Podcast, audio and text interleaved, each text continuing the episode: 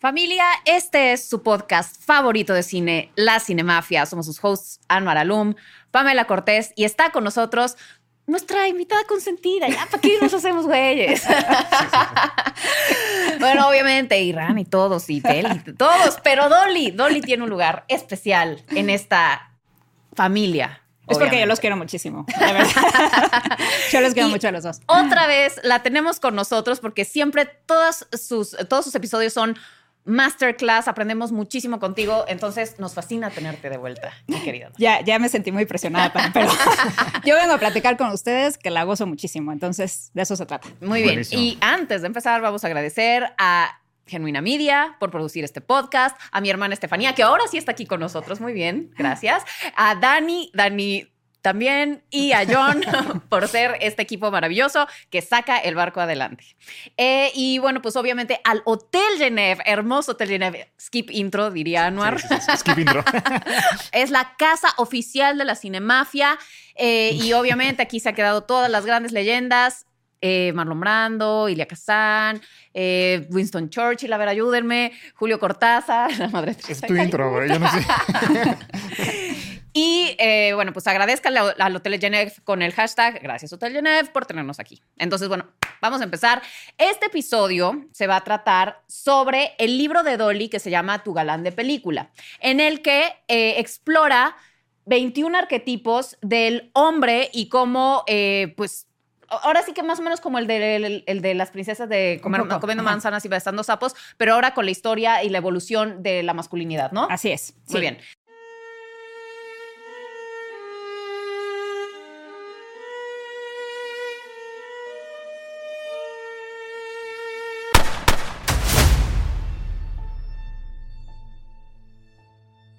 Entonces, Dolly, eh, primero, ¿cómo se te ocurrió escribir este libro? Se me ocurrió porque precisamente al terminar de escribir Mordiendo Manzanas y Besando Sapos, la gente me empezó a escribir y me dijo, ¿por qué no ahora escribes de los hombres, de los príncipes? Pero yo sentí que de los príncipes ya había escrito en Mordiendo Manzanas. Entonces dije, no, pero sí quiero escribir de los hombres, pero ¿cómo yo voy a escribir de los hombres? Entonces, como que no había amarrado bien el tema. Y yo estaba en Nueva York estudiando guionismo y mi clase, curiosamente, éramos dos mujeres y todos los demás eran hombres. Y todos los hombres eran con perfiles completamente distintos. Entonces nos divertía muchísimo, obviamente a mi amiga y a mí, analizarlos y ver cómo eran y tal y cual. Y ahí fue en donde me cayó el 20 y dije, tengo que analizar los arquetipos de masculinidad. Entonces dije, ¿cómo le hago? Los voy a entrevistar. Entonces les empecé a decir, oigan, tengo un proyecto, me dejan entrevistarlos. Empecé a entrevistarlos a ellos y a partir de ahí salieron como varias preguntas que fueron muchísimas. Y dije, voy a entrevistar a varios hombres hasta descubrir cuáles son esos arquetipos que les marcaron la masculinidad y la identidad. Entonces entrevisté en total a 100 hombres y de ahí, a partir de esas entrevistas, fui, digamos, eh, clasificando esos arquetipos y clasificando con las películas, que aparte muchas yo no había visto. Entonces había que buscar y verlas y me eché como 300 películas. wow. Pero entonces, pues para mí fue un aprendizaje enorme y aparte también dije como, voy a hacer esta tarea de todo lo que le hemos querido preguntar a los hombres, las mujeres, y nadie lo ha hecho, yo lo haré. Sí. o sea, y también habla de cómo la mentalidad con respecto a la, pareja ha cambiado a lo largo de los años a raíz de hechos históricos, ¿no? Exactamente. Es que yo lo leí, Dolly. este libro es de Anuar. Está muy bueno. Se lo regalé. Está, muy bueno. Está, está poniendo y yo creí que no lo había leído, pero ya me lo descubrí.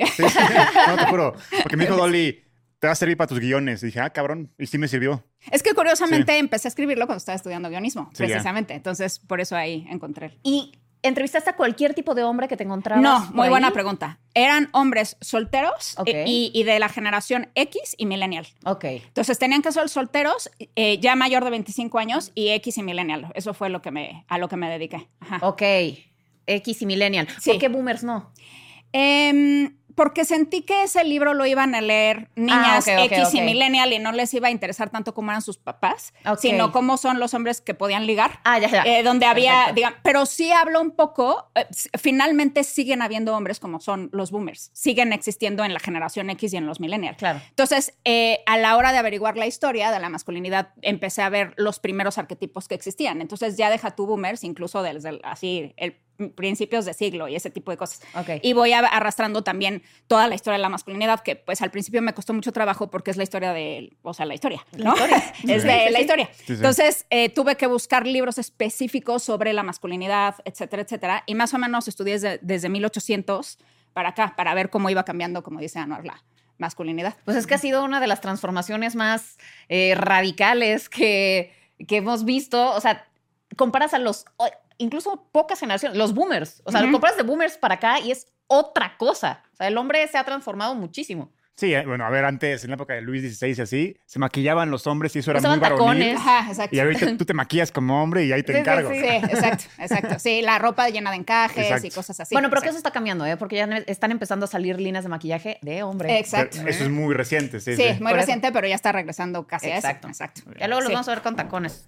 No, tú ya estás a punto, ¿ves? O sea, Pero lo que va a ser muy interesante es que justo aquí vamos a descubrir qué arquetipo de hombre es Anor.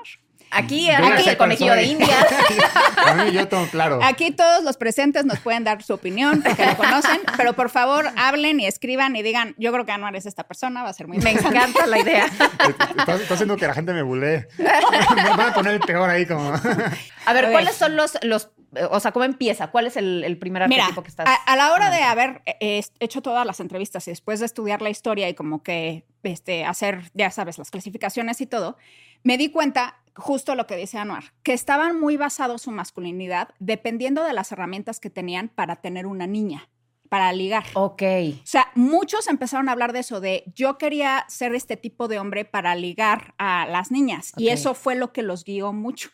Entonces, hice categorías que son dependiendo de la herramienta que tú tienes para ligar, tu fuerte. O sea, ¿cuál es tu fuerte para ligar a una niña? Y esas eran categorías. Ok. Ahora, estas categorías se dividen en subarquetipos, por decirlo de alguna forma, porque ese es tu fuerte, pero depende de cómo lo vayas a ejercer.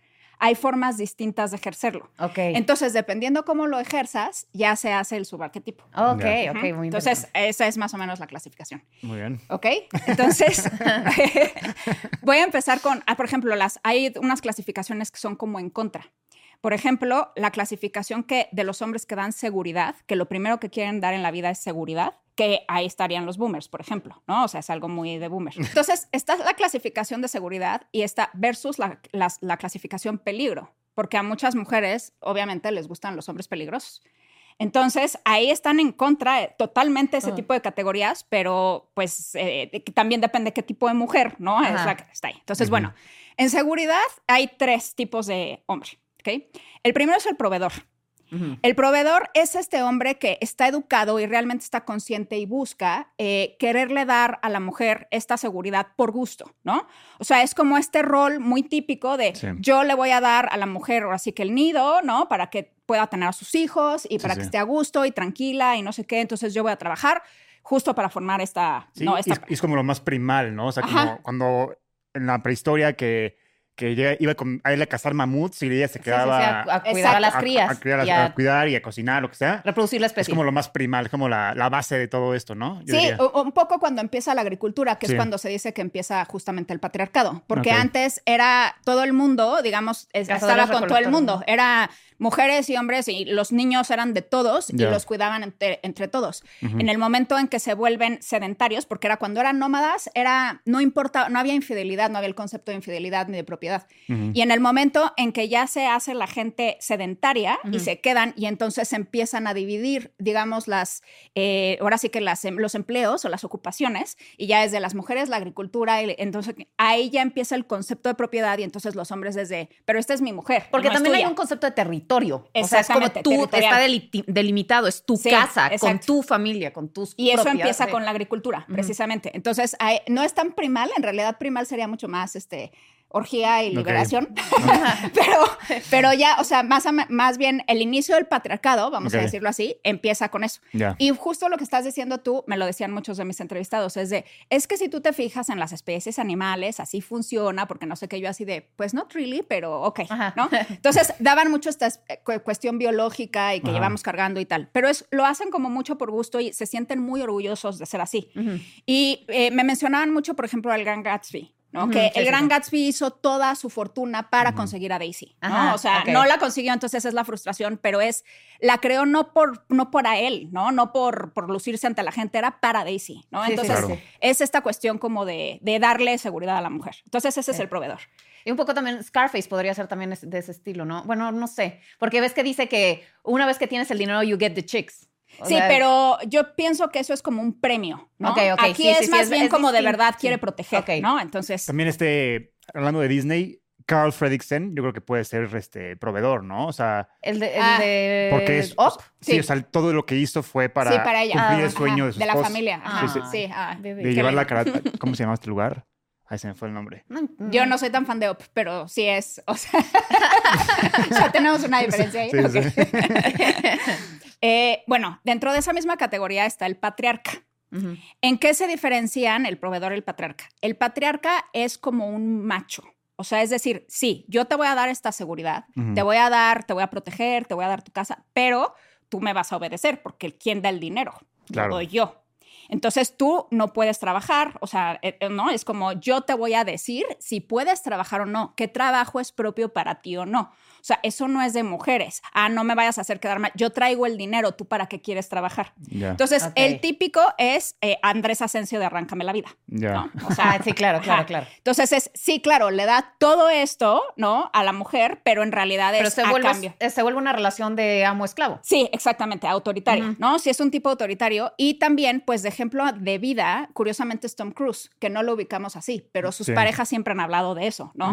Él decidía si Katie Holmes podía ser Batman o no, y por eso la sacó, Claro. ¿no? Sí. Y por eso Katie Holmes se divorció de él. Y también decían que no quería que Nicole Kidman hiciera muchísimas películas, y ya que se divorció, Nicole Kidman floreció. Sí. Entonces, son estos hombres que tienen a la mujer muy controlada, ¿no? O sea, a partir de, sí, te voy a dar una jaula, pero es una jaula de oro, ¿no? O sea, y esa es la jaula. Entonces, esa sería la diferencia con el patriarca, ¿no? Y Ujú. con el proveedor, el pa- patriarca y el proveedor. También, ¿cómo, ¿cómo se llama el de, el de Titanic? El, el Ah, de sí, sí, Rose. sí, Cal. Ah, ándale, muy bien. Se me sí, fue el sí, nombre. sí, Cal. Cal. Cal, Ajá, sí, cierto, sí. Ah, muy buen ejemplo, Sí, sí. exacto. Ándale. Yo siempre con buenos ejemplos. ¿vale? Sí, no puede esperar menos. este, y el tercero es el mi rey. Entonces, el mi rey obviamente también va a dar seguridad a la mujer, ¿no? Le va a dar también todo lo que dan los otros, pero cómo lo da es distinto. Él está buscando como una trophy wife. ¿no? Ok. Entonces, Mm. eh, y además, él no trabajó el dinero.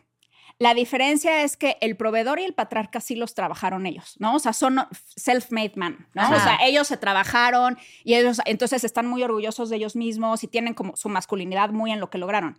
El mi rey es un heredero, ¿no? O sea, nació en cuna de plata, eh, le dieron todo fácil, pero se siente lo máximo porque tiene el apellido del no sé qué y la herencia del no sé cuánto y no sabes quién es mi papá, ¿no? Esta Ok. No, yo conozco varios. Sí, ahí eh, tenemos, yo creo que todos aquí, los tres, conocemos varios. tenemos toda una población Sí, Sí, exacto. que exhibir. Exactamente. Entonces, ahí hablando de príncipes de Disney, me dio mucha risa que uno de mis entrevistados me dijo, le dije, ¿tú como con qué hombre quisiera ser, no? Y todos me habían dicho, pues, ya saben, ahorita van a salir, ¿no? Todos los héroes de acción y cosas así. Pero él así me dijo, a mí me gustaría ser el príncipe de la Cenicienta. Yo, ¿what? ¿Por qué? Ajá, yo así de, ¿what? ¿Cómo que el príncipe de la Cenicienta? Y me dijo, tú fíjate, todo. es súper a gusto. O sea, él es el príncipe, literal, va a ser rey sin mover un dedo. De hecho, porque no tiene que mover un dedo, le hacen una fiesta para que todas las mujeres del reino vayan, ¿no? Y él va a escoger, porque es el príncipe, nadie le va a decir que no. Sí, claro. Entonces, él va a señalar con el dedo y va a decir a la más bonita y esa es, ¿no? Y después, cuando esta niña aparte se va, ni siquiera él mueve un dedo. Mandan al duque a que la encuentren y se la traigan, Ujú. pero él bien sentadito, ¿no? Entonces dice, pues qué a gusto, yo quiero eso. y me quedé pensando la dije, verdad. Sí. o sea, sí, claro, pero nunca me había puesto a pensar en el príncipe así. También sabes quién podría ser que, o sea, quitándole lo la parte así de fresa, Kokum de Pocahontas, yo creo que también puede ser mi rey, ¿no? Porque es como un güey así de, como que importante ahí en el pueblo y... Es como proveedor slash mi rey, ¿no? Yo diría que más mi rey es Navin, el de la princesa del sapo. Ah, sí. Navin sí, cañón, porque Navin sí todo el tiempo está diciendo así de, ay, yo tengo sirvientes todo el tiempo para que me hagan las cosas, ¿no? O sea, y es súper presumido y por eso lo odia a Tiana, ¿no? Sí, pero o sea, de actitud sí es mi rey son. Ajá. Pero su objetivo no creo que sea tan mi rey Navin. Yo creo que con, con Tiana y todo esto. O sea, o sea Tiana no, no tiene ni un centavo. Bueno, lo que pasa Sí. es que no quería a Tiana, porque Sí. Tiana no era una trophy wife, ¿no? Él estaba buscando a la trophy wife. Su arco dramático es dejar de ser mi rey. Exactamente, exactamente, pero empieza como mi rey, exactamente. Entonces, sí, quieren a esta mujer que sea como un accesorio, ¿no? Ok. O sea, casi que se vista igual que él y este y como llevarla así de, miren qué guapa. Entonces, obviamente la va a dar muchas cosas, pero tiene que estar perfecta de salón, de gimnasio, de las uñas, de no sé qué. Y ellas tienen que cumplir este rol de estar perfectas, ¿no? Todo el tiempo para ser como el accesorio perfecto de Sí, sí. él. Entonces, esa es la diferencia. En tu sigo. libro dices algo Ay, muy interesante de eso. Dices como que todos los hombres se quejan de, no, es que mi novia va al gimnasio, va a maquillarse, está, o sea, como que es muy cara de mantener. Y tú le preguntas como, entonces, ¿qué tipo de mujer quieres? Ah, pues quiero una, una niña, pues, que se vista bien, que esté maquillada. Es como, "Pues, pendejo, entonces, ¿por qué te quejas? Exacto. Sí, Sí, sí. ahí había medio contradicciones porque querían justamente, vamos a llamar el arquetipo a esta Barbie, pero pues al mismo tiempo ellos no le estaban dando lo que esa Barbie necesita. Exacto. Entonces es Claro, así de, pues pues, sí. a ver, Sí, sí. si lo que quieres, pues si quieres ser el mi rey con la trophy wife, pues sí necesitas. pues ser mi rey. Ajá. Invertirle. Y por ejemplo, también psicópata americano, ¿no? Es Ah, un claro. ejemplo Eh, de mi rey. Ajá. Clásico. Sí. Exacto. Entonces, bueno, ahí pues me iban dando estos ejemplos. Entonces, esa es la primera O sea, categoría. hay güeyes que te decían, quiero ser Patrick Bateman. Pues no, pero ya con que quieran ser el príncipe de la cenicienta. Ah, bueno, sí, sí, es sí, sí. bastante similar. No, ahí yo lo metería a otra categoría, ¿eh? Pero bueno. Ok. Pero bueno, por la explicación que dio, se entiende. Eh, entonces, la otra categoría, el versus, es peligro. Entonces, hay mujeres que, sobre todo en una etapa de nuestra vida, nos puede gustar o nos puede atraer el peligro, Ujú. ¿no? Entonces, son dos arquetipos aquí. Uno es el seductor. Entonces, el seductor, pues, empieza desde Casanova, ¿no? En los 1700.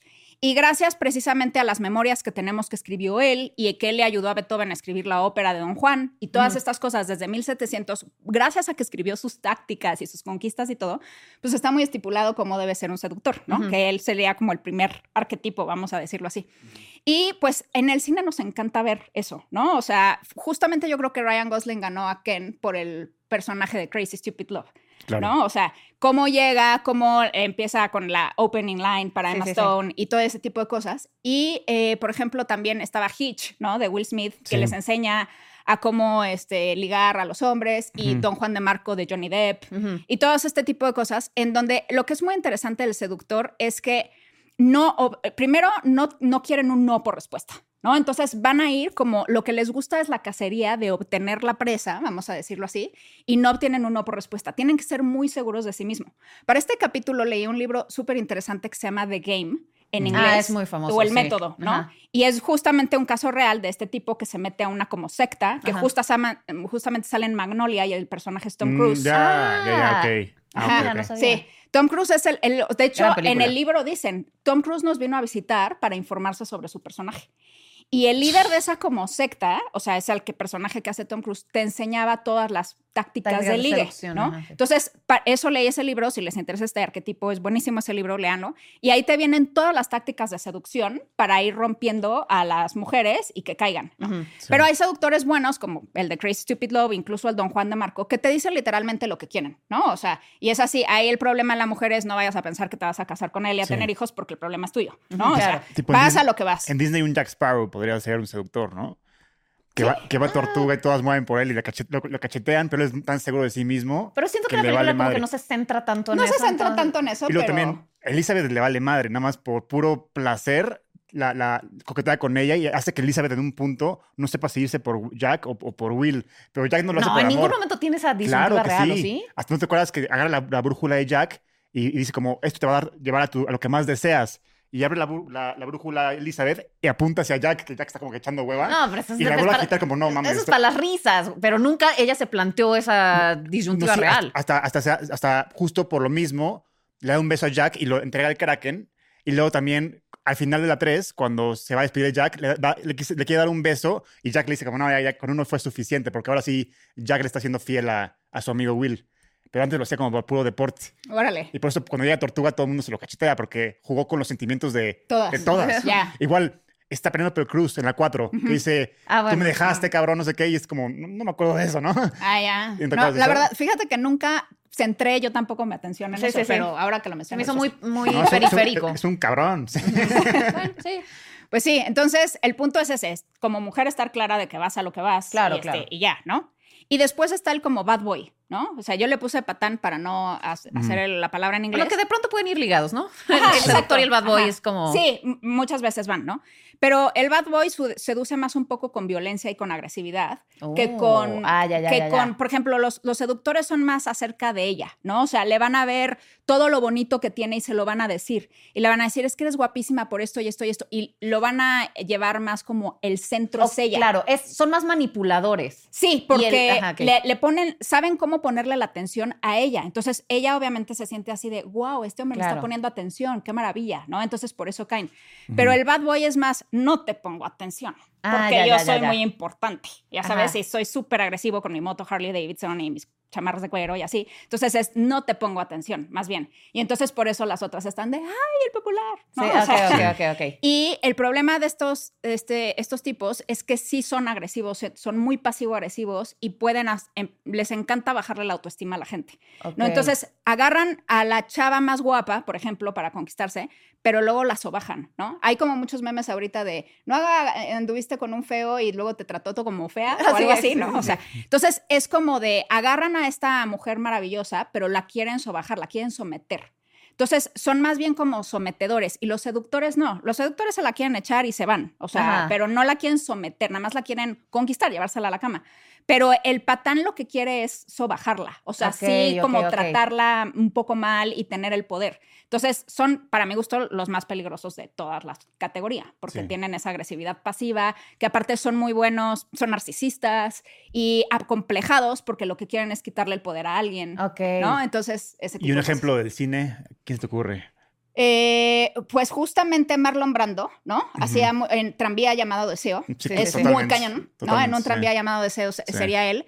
Eh, Mickey Rourke, en nueve semanas y media, cañón. Claro. Sí. Este, o sea, yo ah, me acuerdo Y que Danny Zuko no podría también entrar como. un Danny Zuko también Ajá. y Fifty Shades of Grey. Ah, Sí, eso sí. O sea, que estuvo muy polémica, ¿no? Y fue muy romantizada, pero era este rollo de, pero yo te controlo y firmas un contrato y yo te voy a pegar, te voy a dar ropa, pero en realidad te voy a... O sea, y ya era como toda esta... Porque es, otra vez, muchas mujeres tienen la fantasía de eso. Claro, claro. Muchísimas, ¿no? Entonces, se romantizaba en las películas, ¿no? Pero pues todos estos arquetipos, yo también me acuerdo que cuando vino de semanas y media, pues hace poco, justo para este libro, porque no lo había visto, yo así, de esto les parecía miedo. erótico y romántico, qué miedo, ¿no? Pero ya va cambiando, Pero es afortunadamente que siento muchas que ya... veces, muchas veces está esta relación con el peligro, o sea, el sexo es muy eh, afín a la, a la pulsión de muerte también. Ajá, Entonces, o sea, sí, es el Eros y el Tánatos. exactamente, y está como de pronto muy ligado. Sí. Entonces, muchas veces te puede prender esa- esas pulsión de experiencias, muerte, eh, ajá. este, sí, como, como de mucho peligro y mucho riesgo. Sí, para eso leí también al Marqués de Sade, en esa parte, por ejemplo. Entonces sí, está muy ligada a esas cosas y por eso te pueden prender, ¿no? Sí, Entonces, exacto. efectivamente. Digo, no sé si eso sea muy sano. Probablemente es un tipo de,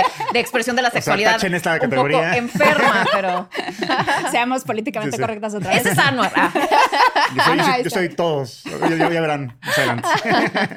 Ok, pues bueno, entonces esas son como las dos en contra. Luego hay otras dos categorías en contra, la de emociones y la del intelecto. Ok. Entonces, es dependiendo de dónde se sientan fuertes ellos. Entonces, en la de emociones es un tipo que eh, eh, no le da miedo ser vulnerable, ¿no? O sea, es el tipo que le da igual decir un poema. Este va y te compone una canción y te lleva serenata y no tiene como este miedo al rechazo que tampoco tiene el seductor, pero él más es de emociones, ¿no? Sí. Entonces sería un en Moulin Rouge, ¿no? Otra vez, Claro, Christian. claro. O sea, Ay. O el de Blancanieves, el príncipe. pero no. digo, como canta ese- una cancionía, pero... ese era un güey, stalker. este güey, ya- no, eso dice Rachel Segler, está mal. Este güey un romántico, llegó a cantarle y se entregó todo emocionalmente hacia Blancanieves, sin conocerla, literalmente. Me gusta tu perspectiva, Ana. No, pero sí, sí era Y la buscó, la buscó durante muchas Para- estaciones para encontrarla. Literalmente. No, sí es Ay, este tipo lindo, romántico que. Me gusta. Sí, no sí, tiene sí, que estatus, no tiene nada, nada más fue y dijo, esta me encantó Sí. y le voy a cantar y voy por ella hasta el fin del mundo. Y la Era vi. príncipe. Sí, un príncipe, pero Ajá. Blancanieves no tenía, o sea, no tenía nada de él, o sea, nada que le interesara más que Ah, ya, ya. ella. Sí. Sí, sí. Eh, de ejemplo, yo pongo a Ethan Hawke. Ethan Ajá. Hawke tiene muchas películas en las que es así, en Grandes Esperanzas, por Sí, ejemplo, sí, sí. que lo da Todo por está Estela, buscando. ¿no? Este, y, y también está buscando todo para, para Estela. Eh, y mi trilogía favorita de amor, que es la de Before. Ah, Before sí. eh, Sunrise y Sunset y Midnight, ¿no? Cómo llega con Julie Del Pi, se le sienta en el tren y le dice, es que te tienes que salir conmigo y la convence de que se salga y vayan a Viena juntos y todo. Y otra vez como que no tiene miedo de decirle, es que siento una conexión contigo, ¿no? Sí, sí, sí. Y hay muy pocos hombres que realmente tienen esa vulnerabilidad de decir, de verdad me gustas, están jugando sus jueguitos de, ay, no me gustas y no sé qué, ¿no? O sea, entonces, esta vulnerabilidad de decir, me encantas, me gustas, te canto una canción, etcétera, etcétera, eso, o sea, romantiza muchísimo, ¿no? Entonces hace como que digas, ay, o sea, es sensible, realmente me abre su corazón, entonces, pues desde ahí, desde ahí conquistan, ¿no? Dentro de las emociones hay otra categoría que es la que conquista por el humor. Entonces, es como el simpático. Yo le puse el simpático. Entonces, eh, aquí me divertí mucho en las entrevistas porque, por ejemplo, me acuerdo que un entrevistado me dijo, es que yo estaba tratando de ligar como si fuera Hugh Grant, pero no soy Hugh Grant. Entonces, todo el mundo me bateaba. Y yo decía, ¿por qué si yo hago lo mismo que Hugh Grant, me batean? Y de pronto Porque tuve... feo, ¿no? Ajá. tuve un reconocimiento, eh, así, de, de hecho me dijo, tuve así como el foco se me prendió al ver a Adam Sandler. Y yo dije, claro, Claro. eso. soy Adam Sandler. Sí. O sea, Adam Sandler anda con las mujeres más guapas, que es lo que yo quiero, pero no conquista como Hugh Grant, conquista como Adam Sandler, ¿no? Entonces empezó a aprender y él aprendió sus técnicas de, pues, de humor, ¿no? Y entonces me dio mucha risa porque 80% de mis invitados, digo, mis, mis entrevistados. me dijeron que el humor para ellos era la táctica principal para ligar. Sí, sí, sí. La verdad Sí. conmigo no funciona tanto, pero Digo, O no, sea, para, lo para mí tampoco, pero Sí, es no. muy común. pero es muy común. Ujú. Ajá, lo oyes como un, o sea, como, como consejo de Cosmopolitan, ¿no? Sí, o sí, sea, sí. como que es algo muy popular. Yo me quedaba así de, conmigo no, ve, contigo tampoco, pero sí lo tienen ellos muy marcado, que si haces reír a una mujer, te la quedas, ¿no? Entonces, aprendieron mucho de eso y están todas estas películas, justo de Adam Sandler, de Ben Sí. Stiller y así, que salen con modelos de Victoria's Secret, ¿no? Y la- Claro, claro. Las conquistan cañón, y es, pero ellos son como el simpaticón y es porque son como, este, saben decir el chiste en el momento y todo ese tipo de cosas, ¿no? Sí, Sí, sí. Tipo Ron Weasley con Hermione o. Claro. o Max Goof. De, ¿Viste la película de Goofy o no? No. La- la Ah, manera- ¿tú claro, la sí, sí, sí, claro. La manera Roxanne. en que Roxanne, exactamente. Ah, ya, es ya, con ya. sus. O sea, Pero él- no la liga siendo chistoso, ¿sí? La liga Sí. porque sale en un concierto con Powerline. Y, y- y- sí, no, es- eso es lo superficial, pero realmente a él le avergonzaba su lado goofy y por eso como que rechazaba a su papá y luego en este viaje acepta su lado goofy y se da cuenta que si acepta quién es y su lado goofy puede conseguir a la niña sin, sin intentar este, impresionarla con conciertos y así, ¿me entiendes? Ese, ese es el arco dramático de, de Max. Vela Ok, otra vez. Voy a poner a Anuar como coautor del libro. en la siguiente. Volumen dos. Exacto. Sí, sí. Eh, entonces, bueno, esas son las emociones. Y después está el intelecto. Que en el intelecto son estos hombres que obviamente tienen, de hecho, mucho más problema en contactar con sus emociones y porque están, viven todo el tiempo en la cabeza. Ujú. Entonces, donde se sienten como en control y en, en su zona de confort es justamente en la cabeza, ¿no? Entonces, es la forma en la que pueden hacer una conexión. Pero hay dos tipos. Los que hacen la conexión de forma intelectual, yo le llamo intelectual, pero quiero decir, son hombres de humanidades, ¿no? O sea, filósofos, de literatura y como que te hablan de cultura, ¿no? Y saben mucho de historia y no sé qué. Yo Yo hubiera de- dicho que ese es tu tipo. Sí, Ah, definitivamente. ahí está, ok. Sí. No, no. Ah, sí, sí, Sí, sí. estamos Sí, sí. igual. Sí. Pero, ¿y, ¿y que hay otro como de ciencia? Sí, Ah, exactamente. Entonces, está como este hombre que es como filósofo, ¿no? O sea, entonces puede teorizar, o sea, hablan del árbol y el árbol y em- te empieza a hablar de las Definitivamente soy yo. metáforas. Sí, yo también. Y entonces te puede hablar de todo este tipo de cosas y tú estás así como, wow, cuánto sabe y tal. Pero hay un problema con este arquetipo, o sea, tiene como un riesgo. Si ya es soberbio y te va a hacer el mansplaining, ¿no? O sea, y como que te trata como, yo sé más que tú, puede ahí rompe cañón. El chiste de este hombre es que te suba con él al tren, ¿no? O sea, que te trate como igual y que los dos tengan una conversación increíble y no que sea como de yo soy superior a todo el mundo y adiós, ¿no? O sea, sino que realmente, porque pueden quedar excluidos si son así. Y de hecho la gente va a decir, ay, o sea, qué flojera de güey, ¿no? ¿Para qué estoy ahí? Pero si es alguien que te trata como igual y, o sea, se- tenemos esta conversación al mismo tiempo, pues es súper, súper seductor, ¿no? O sea, el tener estas teorías, estas filosofías y poder hablar de la vida 80 horas. Pero siento que puede evolucionar ese tipo de relación. O sea, porque, por decir, ahora sí que voy a hablar de mi vida, pero a mí Muy sí, bien. a mí me gusta empezar como aprendiz. O sea, yo generalmente, o sea, me gusta estar con hombres que son cultos y, y que, o sea, te empiezan enseñándote cosas. O sea, porque obviamente no llegas sabiendo de las cosas Claro, que ellos claro. saben. Ajá. Entonces, puede sonar como mansplaining. Yo nunca me lo... Es que siento que el tema del, man- del mansplaining es mucho de la mujer. O sea, Sí. yo nunca me...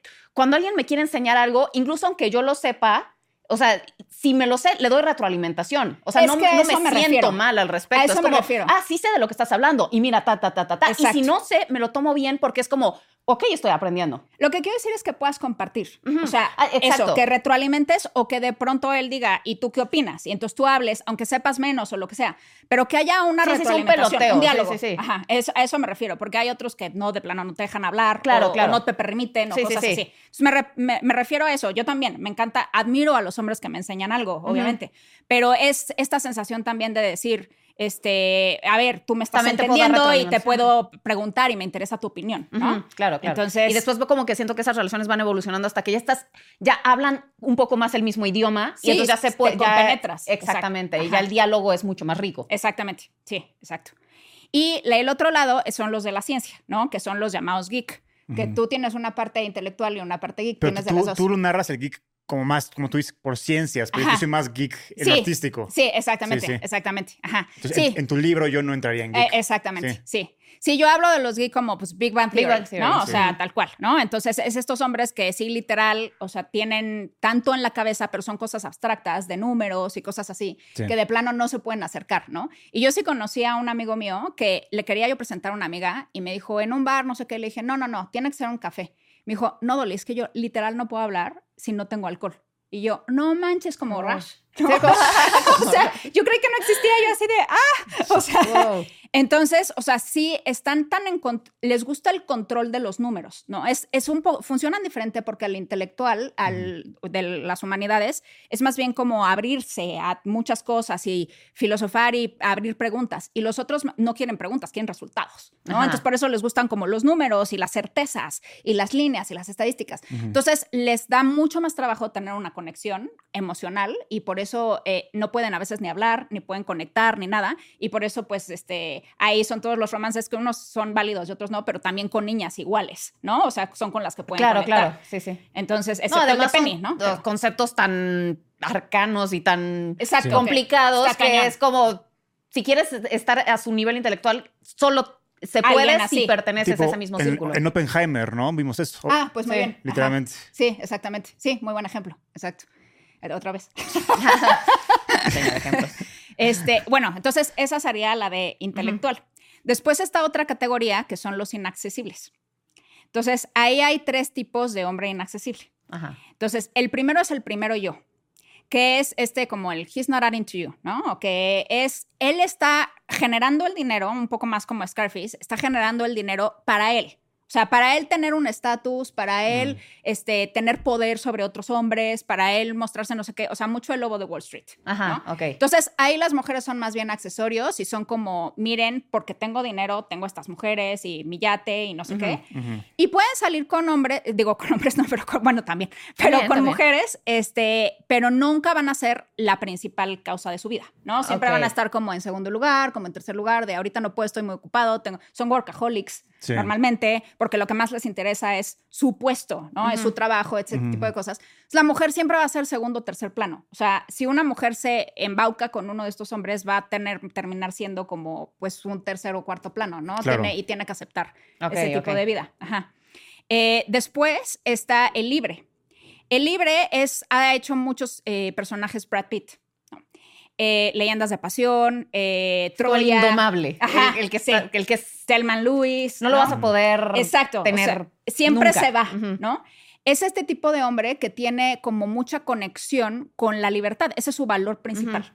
Entonces, está difícil incluso que tenga un trabajo amarrado, ¿no? O sea, no va a tener un trabajo de contrato de ir a una oficina, sino que más bien es como freelance y va a ir a viajar el mundo y tiene te- que tener estos trabajos de, pues, libertad total Sí, y sí, de sí. viajar y de no sé qué y de ir y explorar y necesitan esta sensación de si no viajo me, me o sea, como que me siento encerrado y cosas Sí, así. sí. Entonces también son de estos que vemos muchos en las aventuras, Indiana Jones y así, ¿no? Sí, que exacto. tienen un amorío en cada esquina Sí. y en cada... James Bond también podría ser También, un poco. ajá, bueno, James Bond es como una mezcla de varios, aparentemente. Sí, Sí. sí, sí, sí. En, en mi películas pasa esta situación de que hay como un problema y, y sabe la esposa que, que su esposo nunca va a estar en paz y no va a resolver este problema. Entonces, hemos tenido esta escena de, de ve porque sé que, si- sé que si no vas, nunca voy a tener a mi esposo conmigo, ya sabes. Exacto. Sí. Ajá. Y luego van o se mueren o regresan y ya como que que, que, que, este, Cerraron ese cerraron ciclo, ese ciclo, sí. exactamente.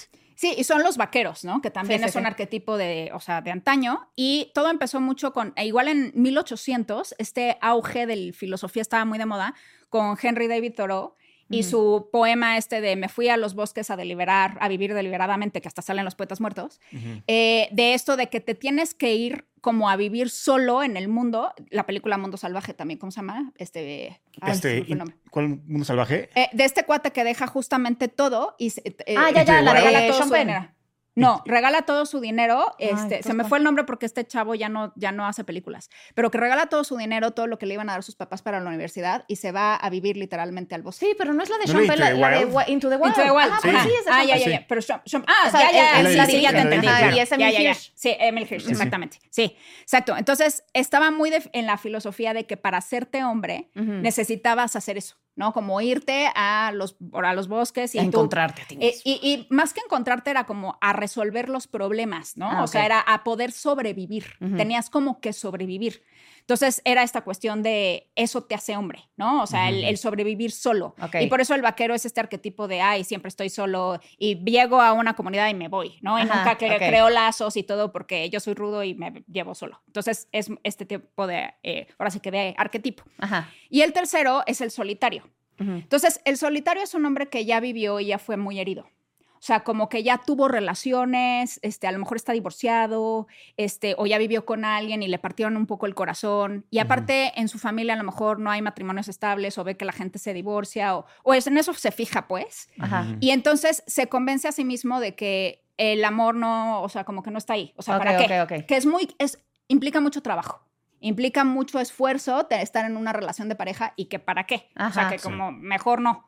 Entonces, ya están acostumbrados a su espacio, a Muy sus rutinas. Es Jack prefieren- Nicholson, literalmente.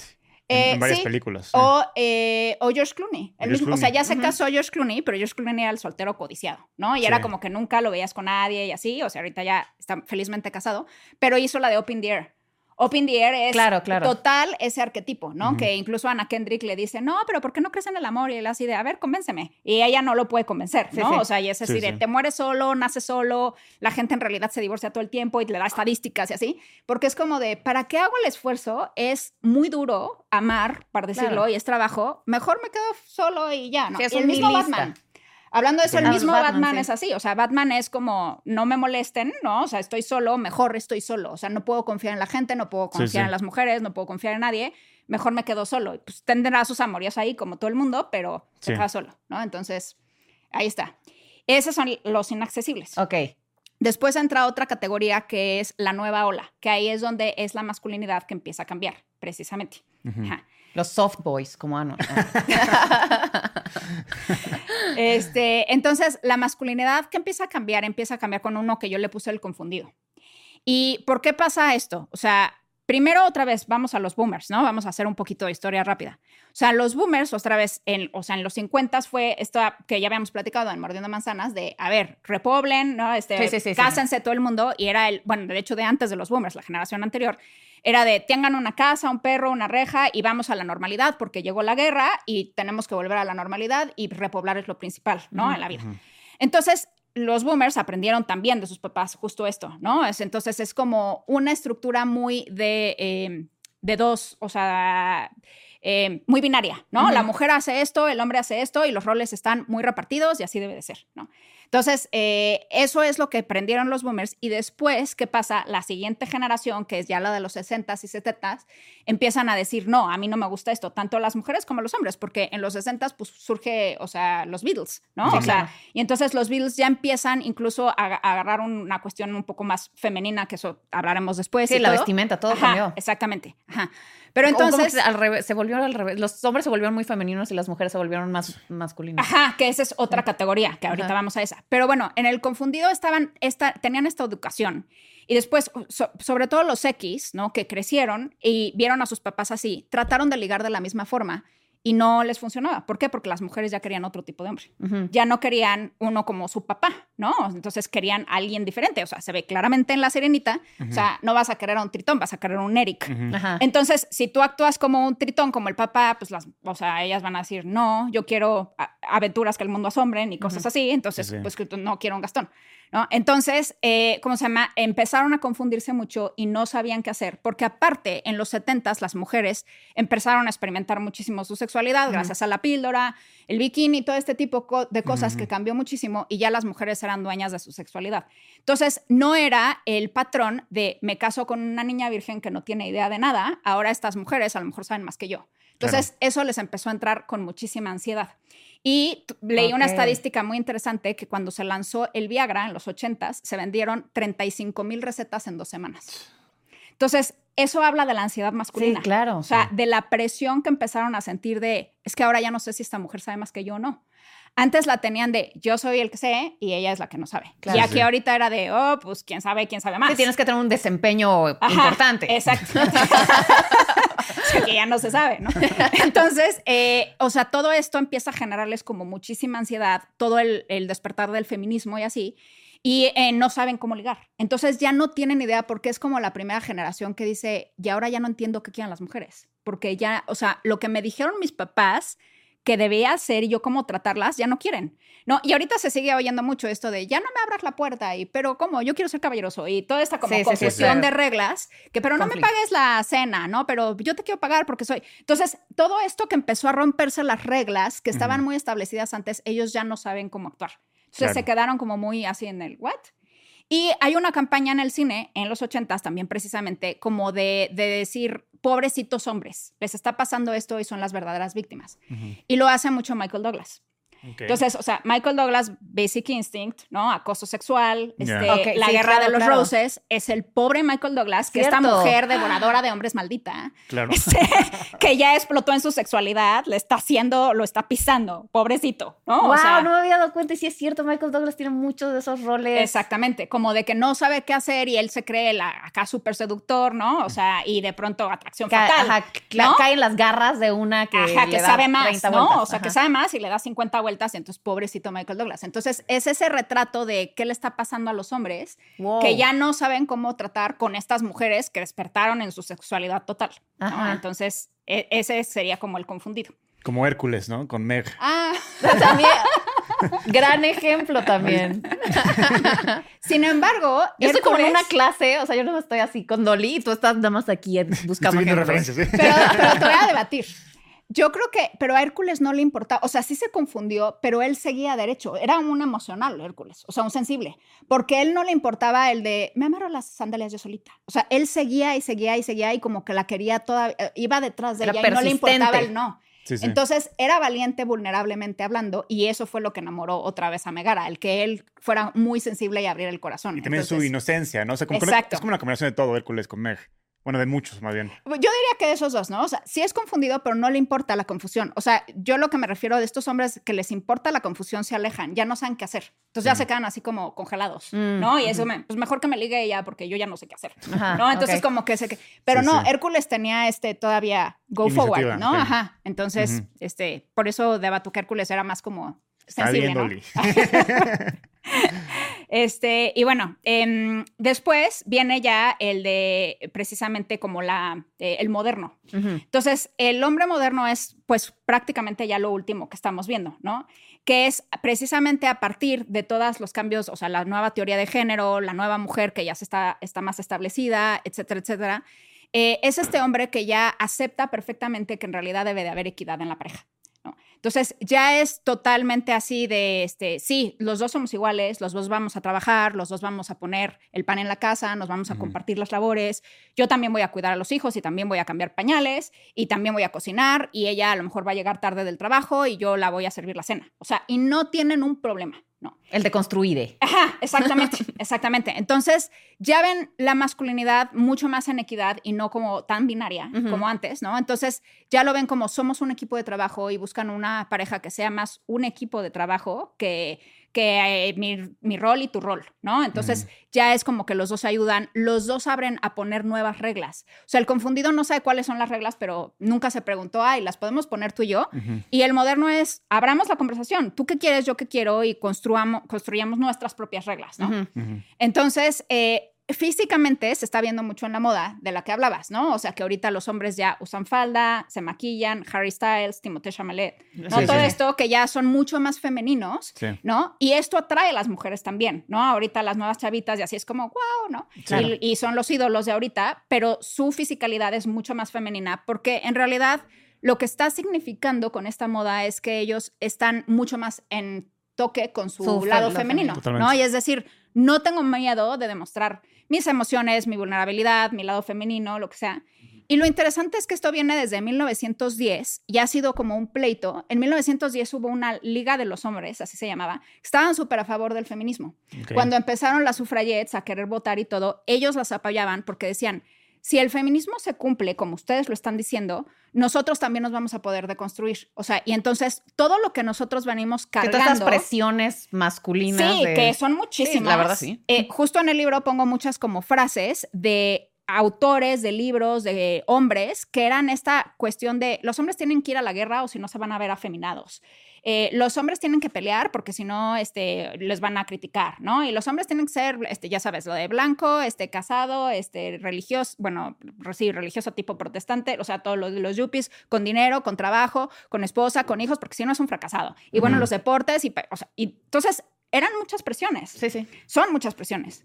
Y eh, justamente estos hombres se dan cuenta que el feminismo les puede ayudar. Entonces apoyan a esa causa, pero pues luego se va. Luego en Ujú. 1920 está Carl Jung.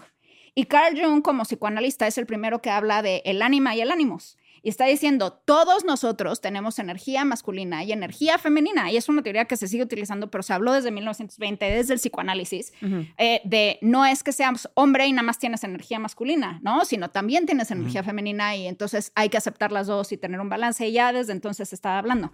Luego volvemos otra vez, ¿no? En los 60 rompe muchísimo por los movimientos de las minorías, etcétera, etcétera, por el movimiento hippie. Y entonces es el escándalo de los hombres con el pelo largo, con los pantalones acampanados, los Beatles, que también ya hablan mucho más del amor y cosas así. O David Bowie y su maquillado también. ya- Exactamente, eso ya un poco más en los Ujú, 80, sí, sí. ¿no? Pero como que desde los 60 empieza a abrirse todo ese tipo de cosas y en los 70 también. Y luego en los 70 justo llega Jimmy Carter, que Jimmy Carter apoya muchísimo los movimientos de las minorías y como que es un presidente más amable, más emocional, etcétera.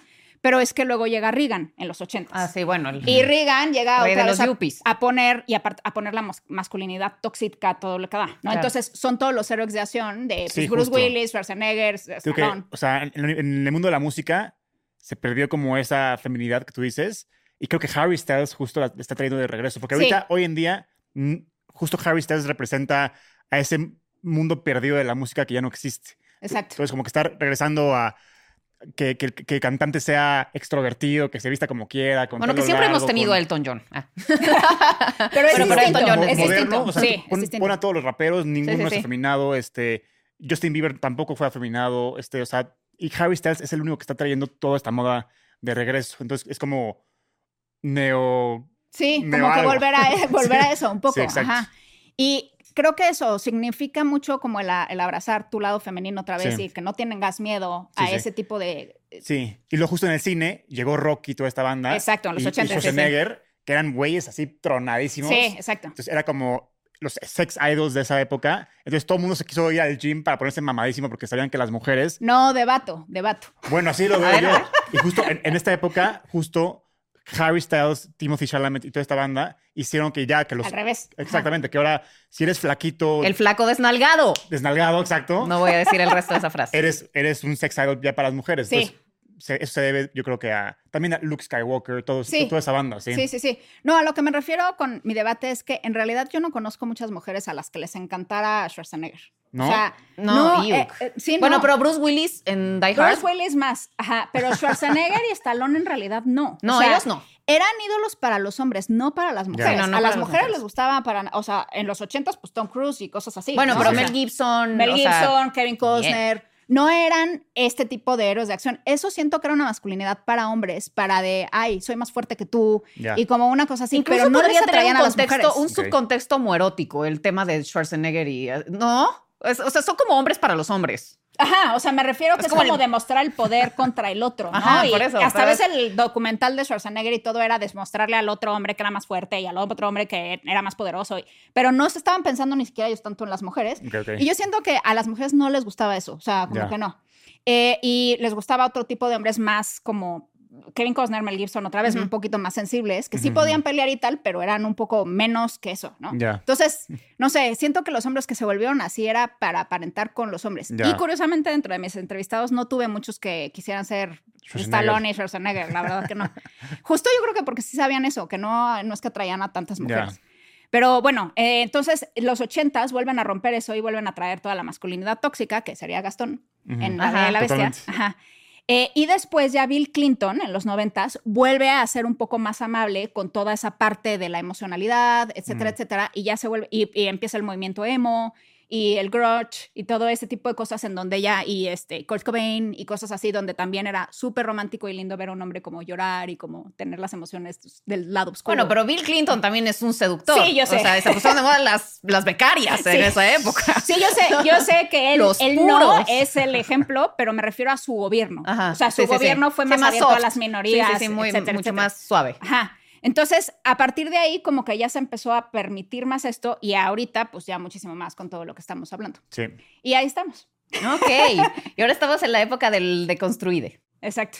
Sí, y sí. entonces ahora seguiría el segundo volumen con Anuar Yo como lo escribo. Ok, pero, pero La generación ¿qué es Z. Anwar? Sí, exacto. Ajá. ¿Eh? A Y vamos a, a- a discutir qué- qué es Anwar. Pues Peter Pan, que no lo Pero, mencionaste. yo a ver, creo. pero ¿en dónde, Ah, sí, eh, cierto, exacto, sí, ¿dónde está Peter. Pan? Sí. Ahí te va. eh, a ver. Es va, complejo de. Edipo, en pocas palabras, ¿no? O sea, como lo narra Dolly en su libro, es aquellos que, que tienen como una alma ju- juvenil toda la vida, o sea, son eternos niños, Sí, sí. pero que en su pareja buscan alguien que los cuide tipo materno, o sea, que, que tengan una mamá en la pareja, Ajá. alguien que, que les limpie la ropa, que les cuide, que, ya sabes. Tú como- eres un Peter Pan absoluto. Sí, ese no. es, ese Bueno, es. Tengo un parte, o sea, la parte juvenil sí es Peter Pan, pero yo no estoy buscando a alguien que me lave los calzones, ¿ya sabes? sí estás buscando a alguien que te lave los calzones. bueno, yo, yo soy, bueno, Peter Pan puede ser. Jo- Joan es tu mamá. No es cierto. Claro que sí. No, Entonces es la que te meten en cordura. Anwar, ya deja de comprar juguetes. No, no, al, al contrario, dices como, si te gustan, está bien. O es una mamá consentidora, entonces. No, Pero sí es, más mamá. como, Anwar es Peter Pan, no hay discusión. no, Peter Pan. Pero ese, ¿en qué categoría entra? ¿Entra en estas categorías opuestas o cómo? Eh, no, no, no. ¿No, no? Ah, bueno, lo que pasa es que sí, es una nueva categoría que nació, sí, entra en como en la nueva ola, pues. ah, ya, ya. En la nueva ola, porque es una de las nuevas categorías. ¿Y por qué sucedió? Porque también empezó con la generación X. Ok. O sea, hay un libro muy. El hombre bueno, niño. Ajá, eh, que ahorita le dicen el chavo ruco, ¿no? Que tendría otras connotaciones. Pero eh, leí un libro que se llama Peter Pan puede crecer. Y lo escribió un psicólogo eh, que atendió a muchísimos hombres de la generación X que tenían en común este patrón, ¿no? Ujú. Entonces, era este patrón que decía, eh, según él, decía mucho porque crecieron con el Atari y el Intellivision y el Nintendo, o sea, fueron como la primera generación que tuvo Los gamers, todos son unos Peter Pans. Y entonces empezó realmente ellos como a, a vivir en otro mundo. Entonces Ajá. tenían este escape de la realidad. Fueron la primera generación que tuvieron esta opción a un escape, a un multiverso. ¿no? Ok. Entonces empezaron a viajar y era donde se sentían más cómodos porque no tenían responsabilidades y tal. Y por otro lado, sus papás querían ser lo opuesto a sus papás. Entonces les dieron muchísimas más libertades, no les pusieron límites, no les dije, más bien todo fue, sí, mijito, lo que quieras, porque ellos crecieron con papás súper autoritarios. Entonces fue, no, mijito, lo que tú quieras, todo. La mamá de Anwar le deja hacer todo lo que quiere. Estás Entonces- loca. Me lo ha dicho ella. ya estamos descubriendo más cosas. Ana. Entonces, eh, pues los dejan hacer todo y, y, claro, se sienten súper libres y en el momento en que tienen que ser responsables y empieza a caerles la vida encima, es como, uy, no, no, no, no, o sea, yo no quiero hacer esto. Y entonces, ¿Qué ríes? Yo no soy así. Sí eres. ¿De qué hablas? Peter Pan. entonces, pues dicen, ah, em, se quedan a vivir mucho tiempo en casa de sus papás, por ejemplo, en mis estadísticas. Tengo 26, Pame. En mis estadísticas fue, o sea, había muchísimo, ya no me voy a acordar del nombre Ah. específico, pero que seguían viviendo con sus, con sus papás. Lo que te salva es que justamente el 13% era, tenían más de 30 años. O sea, Ok. O sea, los otros era como... Tienes bueno, cuatro años, Anuar, Yo- para yo no de con tu mi mamá, casa. Mi mamá vive conmigo, es diferente. Eh, entonces, eh, como viven con sus papás y todo este tipo de cosas y se quedan como ahí en la zona de confort para que les laven y les sigan haciendo cosas, Ajá. si se van a ir a otro lado, quieren como a una mujer, una Wendy. Que si nos acordamos en la historia de Peter Pan, pues Wendy era de, Mamá. ay, dale la medicina. Y, Sí, y- sí, y sí, le tenían que decir madre, ¿no? O sea, ella era la que les contaba los cuentos y era la que les iba a, re- a- a- a arreglar todo. Ajá, claro. Entonces, precisamente era lo que quería. Y en el momento en que ella confronta a Peter Pan en la película que sí nos gusta a todos, Sí. este, y, y, le- y, o sea, como que se empieza a enamorar de él y ella se empieza a abrir con él, es, no, no, no, no, no, no, estás echando a perder mi juego. No. Ajá. O sea, porque no quieren compromiso. Ah, Lo que quieren es una mujer que les esté arreglando Que todo. una nana. Y es este tipo de hombre que también la mujer, ¿no? Les puede decir, oye, este, llamamos al plomero porque esto está. No, yo lo hago, yo lo hago, pero pasa un mes y él, o sea, ¿no? Entonces tiene que llamar al plomero, lo tiene que hacer ella, este, y de, oye, ¿me puedes traer esto? Ay, se me olvidó, ay, no me acuerdo, ¿no? Y entonces él no pone como nada de su parte en la relación, en, en la construcción de la casa, vamos a decir. Ajá. Y ella es la que tiene que estar resolviendo todo y haciendo todo. Y si nos acordamos, también hay un buen de películas de esto. Sí, sí. Estaba una que era soltero en casa con Matthew Matthew McConaughey, McConaughey, ajá, ajá, y Sarah sí. Parker que, la lo querían sacar para justamente. Exactamente. Son como niños que tuvo Sí. mucho éxito, igual de Adam Sandler, ¿no? Este, la de Viviendo con mi ex, de Jennifer este, Aniston y Con Vince Vaughn. Vince Vaughn. Ajá. Entonces, todo esta de los hombres que en realidad, eh, lo que, ¿qué pasó que no sucedió esto con las mujeres? Las mujeres tenían una historia distinta porque habían visto que sus mamás habían sufrido como para echarle ganas y sobresalir y ellas decían, yo no quiero ser la mantenida de tal y cual, tengo que resolver mis cosas para ser independiente, para ser libre. Y ya traían este chip de, no, yo tengo que ser libre, independiente, crecer, hacer mi carrera. Entonces eran como mucho más hechas para adelante, ¿no? Echadas para adelante y entonces eh, ellas por eso resuelven las cosas, porque ya tenían el chip de resolver su vida y en cambio los hombres no, Eh, los hombres tenían el chip de a mí me la resuelven siempre. Entonces Ah. se dieron estas parejas bien complejas en la, en la generación X y los millennial también, en la que pues era como, híjole, ¿cómo armamos esto? Porque la mujer era muchísimo más activa que el hombre. Mm. Y eh, ahí me, me falté, me, Y falta. el- Esa falta, mi categoría. a ver, el público juzgará. El vampiro favor. es literalmente la categoría, según el libro de Dolly, que Qué representa, confundido, re- cabrón. que representa a todas en una, ¿no? Ajá, o sea, que sí. combina, o sea, es- tiene un poquito de, de Sí, todo, ¿no? exactamente. Es como el más completo. Ajá. O sea, El vampiro. ¿Y por qué se llama el vampiro? A ver. porque, eh, a ver, bueno, no sé si explicas tú, explico yo, No, pero por bueno, favor, a ver. tú, la autora. O sea, porque si nos fijamos, los vampiros, eh, en realidad, como la construcción arquetípica del vampiro tiene, mu- tiene todo eso. O sea, es alguien, en primer lugar, es, es- o sea, ofrece peligro, ¿no? Ujú, o sea, sí, sí, ofrece sí. peligro porque es seductor y también puede ser peligroso, etcétera, etcétera. Pero al mismo tiempo ofrece seguridad porque siempre es rico, entonces tiene un castillo, etcétera, etcétera, ¿no? Entonces tiene, al mismo tiempo, es un tipo súper atormentado. Si nos fijamos en Louis, de entrevista con el vampiro, Brad Pitt, o sea, está súper apegado a sus emociones. Entonces, en realidad conecta con Claudia cañón y se enamoran cañón y todo, porque sí son tipos que aparentemente son fríos y lejanos y peligrosos y seductores, pero tienen, tienen muchísimas Estás emociones. escribiendo tal cual. No sé qué habla. Estoy muy interesada en ver los comentarios del público. Quiero leer a todas las fans de Anuar escribiendo. Eh, entonces, eh, sí están muy conectados en, en sus emociones, en realidad. O sea, les tienes que buscar, pero están conectadas. Después, como llevan viviendo 5.000 años, tienen muchísima experiencia y muchísimo conocimiento intelectual. Ujú. Sí son tipos cultos, este, que han estudiado y leído, bueno, o sea, no me gusta el ejemplo, pero en Twilight, o sea, ellos ya habían hecho la prepa tanto y así, que dominaban y sabían todo. O sea, es como simplemente por el hecho de haber vivido esta experiencia los hace que Sí, claro, conozcan de todo, todo. este. Sí, sí. Ajá. Pero por cierto, el humor ahí dónde entra, porque los vampiros no son, salvo que sean los de Taika Waititi, pero fuera de eso. Sí, pero el humor es una subcategoría. Yo Ah, estoy ok, hablando ok, ok, como de las emocionalmente hablando, o sea, la, la- la arriba, o sea, emocionalmente sí tienen una, No, pues tiene emociones como. fuertes. O sea, hay muchos vampiros, tipo en Vampire Diaries, Damon tiene un humor negro muy cagado Ajá, sí, también. es cierto. Bueno, pero en general no es una característica que identificas o que relacionas con los vampiros. El Sí, humor, no, o sea, tienen no. como Los, sarcasmo y los así. hermanos pero- de Edward, hay uno que está muy Sí, cagado. también. No, pero estás hablando Jasper, directamente de productos muy modernos. O sea, Sí, pero sí. me refiero a la- a la- al arquetipo del vampiro, no Sí, entra no, el humor o ahí. sea, No, en- el y arquetipo no. no, pero, Ujú. pero te digo, yo no me basé tanto en el humor, sino que el humor entra en la categoría de emociones y Ujú. sí son gente con emociones. O con emociones. Ajá. ok. Después, al final, finalmente son inaccesibles, porque, o sea, si no te vuelves tu vampiro y así, Claro. pues está cañón que vayas a quedarte con alguien así. O Sí, sea, sí, sí. tiene demasiadas cosas. Al mismo tiempo, pues, son libres, este, o sea, como todo este tipo de cosas que no se van a amarrar a algo, o sea, a menos que seas vampiro. Tú eres la que tienes que dar algo para amarrarte a él, ¿no? Ajá. Pero él no. Eh, y son modernos porque son, obviamente, un arquetipo que está súper fluido con la feminidad. Ajá, ¿no? sí, sí, Entonces, sí, sí, eso es pues tiene cierto. todo, todo ese Sí. tipo de cosas. Conclusión, Anuar es Peter Pan. No. Vampiros 100%. A ver, Dolly, ¿y tú cuál, o sea, tú dónde te ubicas en ese... A mí me encantan tres tipos de hombre, Ujú. que son como mi debilidad. O sea, el intelectual, ya lo dije. O sea, también por eso amo con pasión a Alfonso Cuarón. Porque Alfonso Cuarón escucha esto. Está escuchando. yo creo que ya lo sabe. Dolly también le fue a tocar a su puerta, como a Darren Aronofsky. casi, casi. Este, afortunadamente lo pude entrevistar de forma Ajá. legal. Ajá. Pero las tres veces que lo he entrevistado es este tipo de persona. Ok. que habla y, o sea, te habla del universo y se va así cañón a sus teorías impresionantes, pero está contigo. O sea, Ajá, hace sí, sí. una conexión contigo de tú me estás entendiendo, te subo a mi tren y puedo.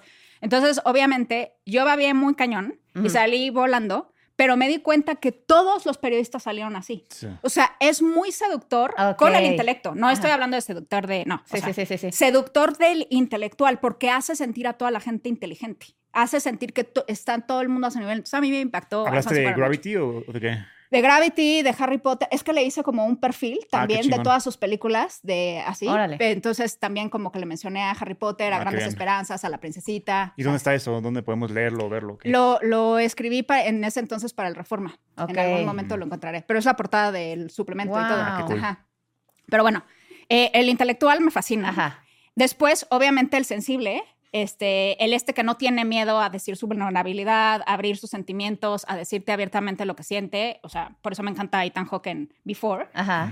Eh, ese es mi otro tipo. Y pues tengo que aceptar que me gustan mucho los hombres muy guapos. Ay. Y- Anuar descalificado. Ah. Poca madre. Sí. Y, No es y, cierto, pues, Anuarcito, digo, estás precioso. y este, y pues nada, o sea, si hay un hombre guapo con el que pueda pasar un rato, yo feliz de la vida. Ok, pero ¿y el guapo en qué categoría? No, o sea, si es un seductor o algo, nada más tengo que estar consciente de lo que Ah, va a ya, ya, ya. O sea, el pero- seductor. Pero que sea, que sea así, bueno, pues guapo mi tipo. yo Ok, feliz. Aunque no tenga ni, no tenga nada intelectual y no tenga nada emocional, le perdono. Un, Ah. un ratito, está bien. Ay, sí, sí. Un palito. Ya. Muy bien. Ah, muy bien. ¿Quieres seguir defendiendo tu arquetipo, Anuar? A- a No, ver, es que- explícanos O sea, ya, Peter- siendo no, honesto, explícanos, explícanos. siendo honesto, yo creo que no, vampiro puede ser. Está, está abierto la, A la discusión. la discusión. Ok. Pero yo siendo honesto, yo creo que Peter Pan sí, un poquito. No puedes negar la cruz de tu parroquia. Moderno. Trajiste la gorra y todo. Sí, Exacto. Moderno. Geek si, lo, si empleamos todo lo que involucra la palabra. Ajá, como el estereotipo más que el arquetipo. Ajá. Ajá. Eh, intelectual, obviamente, porque a mí la, la inteligencia y la información me, me atrae muchísimo. Y... ¿Qué más? ¿Qué más? Yo creo que es básicamente esos cuatro.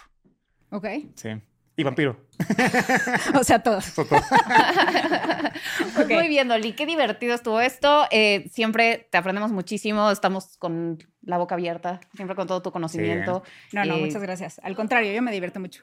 ¿Eh? Exacto. ¿Dónde podemos Ah. conseguir estos libros? Pues eh, en realidad en print ya no, ya no están disponibles. Justamente acaban como de lanzar una nueva, este, eh, tantito en print, pero la verdad es difícil conseguirlos. Es más fácil conseguirlos en PDF, o sea, en Kindle y así. Entonces, en, electrónicamente los dos los pueden conseguir perfectamente. Ajá. Y si quieren el de pasta que tiene Anuar, me Acá pueden está. escribir a mí y Edición yo se especial. los envío, porque sí, sí tengo. Voy a Entonces, hacer un close-up. Busquen Tu galán de película, el libro de Dolly Malet. Y, ¿Cómo se llama el otro? mordiendo manzanas y Mordiendo besando manzanas sapos. y besando. Y eh, próximamente el de villanos, ¿no? Este, próximamente en muchos años, pero no estoy tan trabajada en ese, pero sí, más o menos estoy pensando. Pero eso suena muy bien. Ojalá, sí, Sí, sí. sí. pues bueno, muchísimas gracias por haberme invitado. A mí me fascina platicar con ustedes. Los quiero mucho además. Ay, nosotros a Entonces, ti, Dolly, este, favorita. De verdad, muchas, muchas gracias. ustedes me invitan siempre así de en cinco minutos antes. Yo feliz, siempre voy a estar aquí. Eh, Entonces, Y, y queda pendiente el Disney Trivia, ¿eh? Y tenemos ahí que vamos a hacer Trivia. otro, otro episodio en el que vamos a jugar Disney Estoy Trivia segura que me vas a ganar. Ah, es un hecho. Eso yo también creo. Ay, Para que ganen algún tipo de juego este, porque yo le gané tres veces en maratón. No, ahorita jugamos. cine. Ahorita jugamos. Ok, va a estar interesante. Pero sí, yo sé que me vas a ganar. Me vas a poner en humillación. Seguro. Pues bueno, por allá ya ahí, saben. está, ahí está su patán. Ya salió el El- patán. el patán. Patán. Ok. Peter Pan, patán. Ok, bueno, pues muchas gracias por habernos visto. Comenten, compartan, eh, suscríbanse, sigan a Dolly en sus redes, síganos a nosotros y nos vemos para el próximo episodio. ¡Tata!